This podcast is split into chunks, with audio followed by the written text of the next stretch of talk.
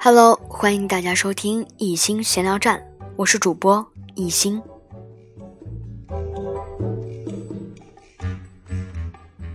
今天带给大家的是《十五岁上北大》专辑上篇第二章：命运攸关的十一假期。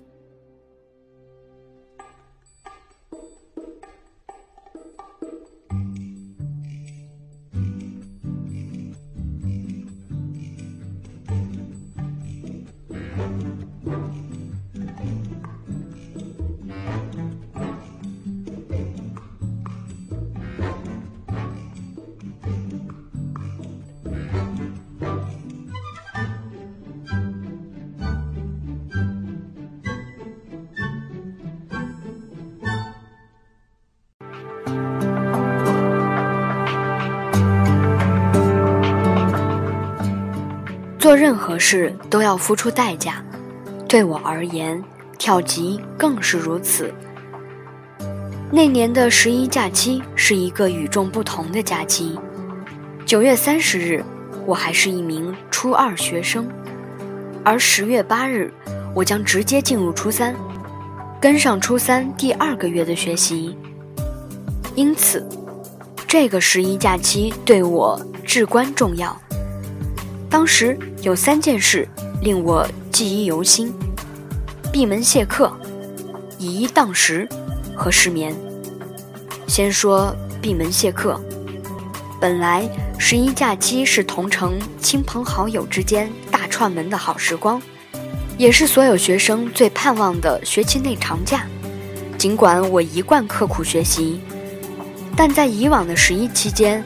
还是会抽出一两天的时间参与家庭式的聚会，或者见见几位曾经一起学古筝的好朋友，吃大餐，出去游玩。然而这年十一，我的心情却不轻松。尽管已经预习了一部分初二的内容，但我的知识漏洞还很多，对知识的掌握根本达不到全面扎实的程度。初三的内容，我更是接触的少。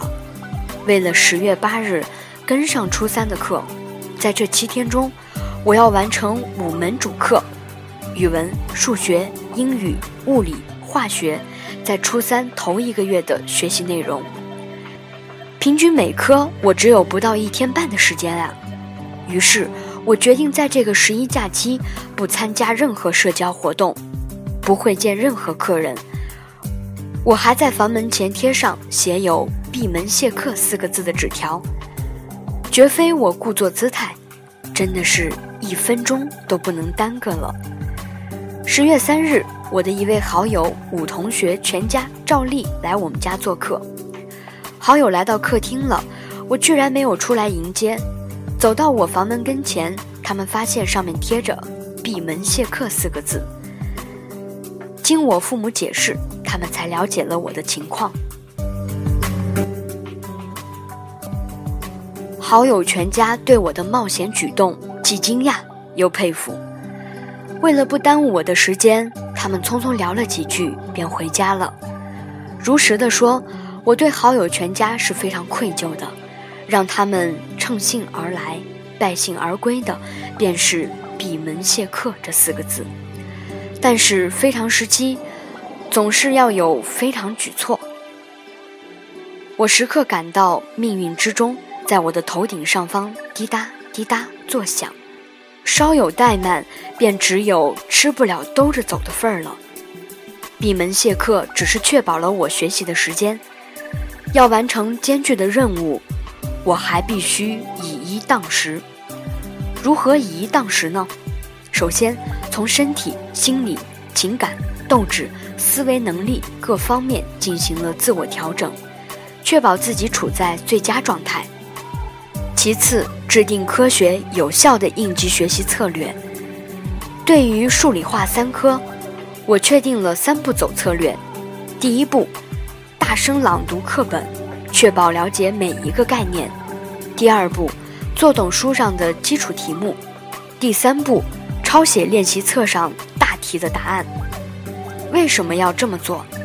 朗读的过程是一个强化记忆的过程，其效果几倍于默读。了解概念是学习理科的基础，书上的题目是最简单、最基础、最必要的练习。作为初学者，能够会做书上的题目，就已经算入门了。而之所以要抄写大题答案，是因为实在没有时间去研究，先执行再理解。特殊情况下，只能这样了。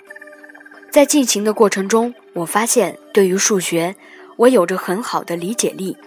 平时的积累能让我形成数学思维方式，看到概念常能举一反三。此时，我真体会到了一句话：昨天奋斗，今天享福；昨天积累，今天受益。物理中的电学，对于我而言存在着相当大的难度。物理是实验科学，而我从来没有接触过电路实验。为了解决这一难题，父母特意请来了一位电工，给我讲解电路常识，并以家庭电路为例。我似懂非懂。囫囵吞枣，努力背了几遍概念，算是马马虎虎混过去了。最可怕的是化学，这真是些闻所未闻的玩意儿。自然界的各种物质突然变成了符号，搬到了书面上来，还凑成了各种古怪的方程式。我绞尽脑汁进行研读，依然感到困惑、苦恼，甚至急得快要掉下眼泪了。此时。母亲对我说：“大街上一百个人里，九十个人都能初中毕业，这么多人都能学得懂，你也一定能学懂。不要排斥化学，要爱上它。”这番激励的话说到我的心坎上去了，我硬着头皮迎难而上，让自己记住一句是一句，能学一点儿是一点儿。对于英语，我决定背背单词。读读课文，我发现初二与初三的知识之间，并不完全是递进的关系，很多时候他们只是并列关系。认识到了这一点，我的畏难心态就焕然冰释了。对于语文，我决定只看看古文，其他一切凭积累和直觉吧。在这七天中，我轮番用脑。使劲儿挤压着自己每一点的潜能，在这七天中，我不是没有压力，而是没有时间体会压力了。这种感觉，便是上了贼船，或者是骑虎难下。十月七日的晚上，我盘点了这七天的所学，发现自己只完成了任务的百分之六十左右，尽管我已尽了全力。关灯后，我躺在床上。辗转反侧，跳级，初三，中考，同学，电路图，化学元素，古文，嘲笑，难题，时间，露馅儿，这些词语反复出现在我的脑海中，怎么也挥之不去。我焦虑到连眼睛都闭不上，紧张的连气都喘不过来，无力的。没有起身开灯的勇气，我仿佛在等待着命运的审判。后半夜恍惚中，我好像沉到了海底，又好像飞到了天上，但是我始终没有睡着。这一夜仿佛足足有一个世纪那么长，或许这就是失眠吧。至今，那个命运攸关的十一假期仍令我记忆犹新。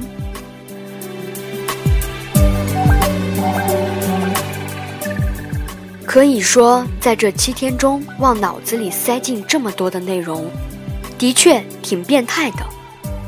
当时也是迫不得已而为之。如果时间充裕，谁不愿意把知识学得更扎实、更透彻呢？不过，我依然感到，在某些时候，适度的压榨一下自己，还是能压榨出惊人的效率。太多时候。